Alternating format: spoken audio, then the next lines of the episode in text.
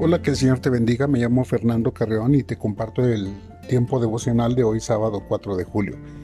El tema en el cual reflexionaremos para hoy es una tierra perfecta.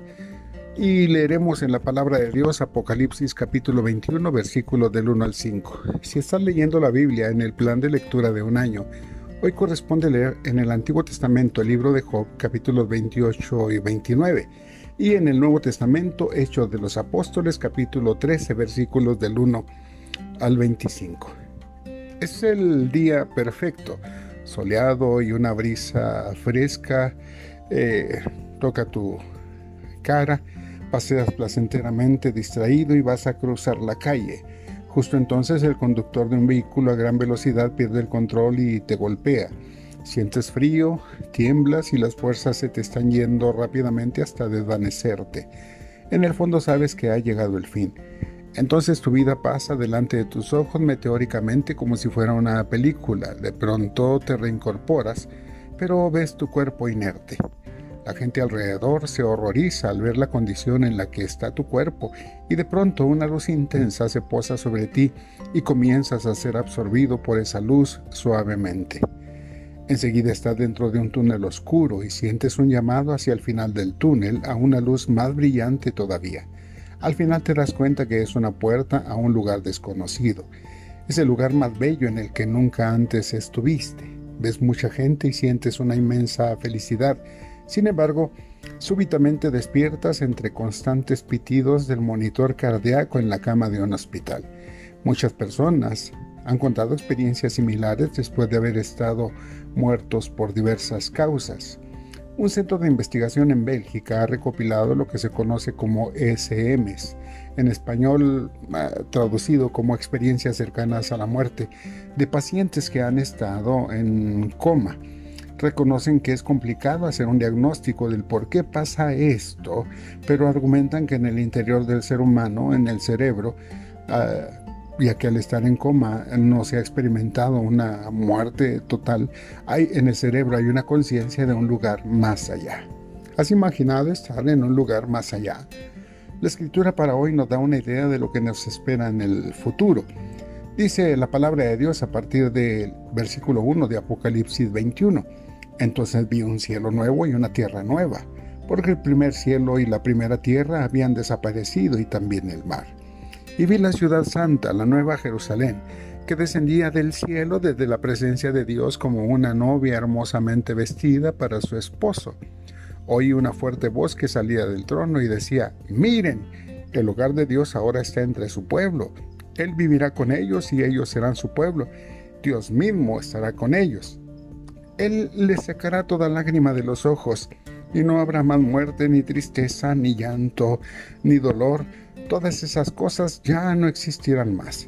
Y el que estaba sentado en el trono dijo, miren, hago nuevas todas las cosas. Entonces me dijo, escribe esto, porque lo que te digo es verdadero y digno de confianza. Mucha gente tiene un concepto erróneo de lo que es realmente el cielo. Algunos piensan que cuando uno muere, el cielo es un lugar donde la gente tiene vestiduras blancas, arpas en sus manos, alas y están volando ahí y tocando sus arpas. Pero esa no es la idea que presenta la escritura. Al final de la revelación bíblica, en el libro de Apocalipsis, los capítulos 21 y 22, se nos habla acerca de un tema para muchos controversial. Hay una descripción de los cielos nuevos y de la tierra nueva hay suficiente evidencia bíblica que sustenta la idea de que la tierra en la que actualmente habitamos será destruida literalmente. Ahora, si eres observador, la tierra poco a poco ha estado mostrando evidencias de que está languideciéndose y volviéndose inhóspita para el ser humano. La escritura nos habla de un evento llamado el Día del Señor y el apóstol Pedro nos dice qué sucederá en ese día. Dice la escritura, pero el día del Señor vendrá como ladrón en la noche, en el cual los cielos pasarán con gran estruendo y los elementos ardiendo serán deshechos y la tierra y las obras que en ella hay serán quemadas. Todos aquellos que han depositado su fe en Cristo en el día final serán levantados y reunidos con el Señor Jesucristo para ser trasladados a ese lugar. El lugar donde los creyentes vivirán por la eternidad será esa nueva tierra de la que habla el escritor del Apocalipsis y que el Señor Jesucristo fue a preparar. En el pasaje que leí hay una descripción detallada de lo que sucederá. Primero asegura que habrá un cielo nuevo y una nueva tierra. Pero por lo que sabemos existen tres diferentes referencias cuando se habla del cielo. La primera se refiere al cielo azul, donde vuelan las aves, donde están las nubes.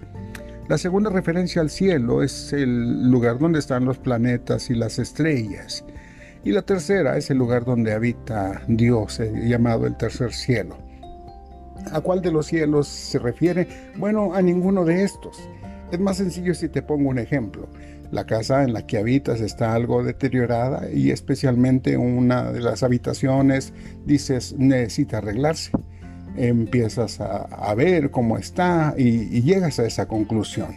Pero a final de cuentas reconoces que una simple arreglada no será suficiente, así que tiras la, la habitación por completo y decides reconstruirla. A eso se refiere con cielo nuevo y tierra nueva, algo mejor que sustituye a lo anterior. Y esto quiere decir que todo lo que ahora mismo disfrutamos desaparecerá en breve. La hermosa casa en la que vives, tus autos, tus posesiones, la empresa donde trabajas, la escuela donde estudias, el lugar donde más te gusta vacacionar, todo esto desaparecerá y dará lugar a algo mejor.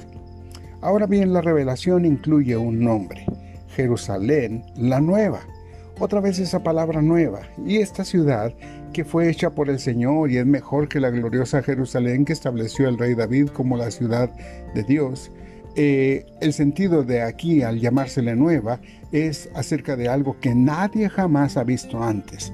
Esta es la ciudad capital del cielo, un lugar donde hay perfección, y perfección es relacionada con la palabra santidad, perfecta, es decir, es nueva porque allí no hay pecado. Nadie ha visto nunca jamás un lugar donde no hay pecado. Y en ese sentido es que es nueva Jerusalén. Toda la ciudad es llamada la esposa. En esta metáfora el padre trae una esposa para su hijo y su unión será perpetua. Hay aquí también algo que llena mi vida de seguridad. La escritura dice en el verso 4 de Apocalipsis, Apocalipsis 21, él le secará toda lágrima de los ojos, y no habrá más muerte, ni tristeza, ni llanto, ni dolor. Todas esas cosas ya no existirán más. ¿No es maravilloso? Esas palabras apuntan con toda firmeza hacia la confiada esperanza que tenemos en Jesús. Esta tierra nueva es el lugar del no habrá más. No habrá más enfermedades, nadie tendrá que requerir de medicamentos o de cirugías o de trasplantes porque nuestros cuerpos no se deteriorarán no más maldad, no habrá más feminicidios, no habrá más violaciones, no habrá más asesinatos ni delincuentes que sean una amenaza a la paz. No habrá más lamentos por aquellos que se despiden antes de tiempo y no tendrás que derramar más lágrimas. Pero sobre todo, sobre todo nadie más morirá porque viviremos para siempre. El pecado ha sido derrotado y no nos separará nunca más de Dios. Es el lugar de la comunión perfecta con Dios, quien en su amor ha redimido y ha reclamado a los creyentes como su posesión. ¡Qué gozo maravilloso nos aguarda! Creo que las palabras no son suficientes para describir lo que veremos en un futuro cercano, así que tendremos que esperar un poco más para averiguarlo. Sin embargo, debo decirte que lo que resta de vida aquí puede ser un anticipo de lo que será en el cielo. Al buscar la comunión con Dios todos los días experimentamos el gozo de su presencia. Incluso al luchar con el pecado hacemos nuestra la victoria de Jesucristo, aquel que venció el pecado y la muerte por completo. ¿Está listo para el glorioso futuro que nos espera?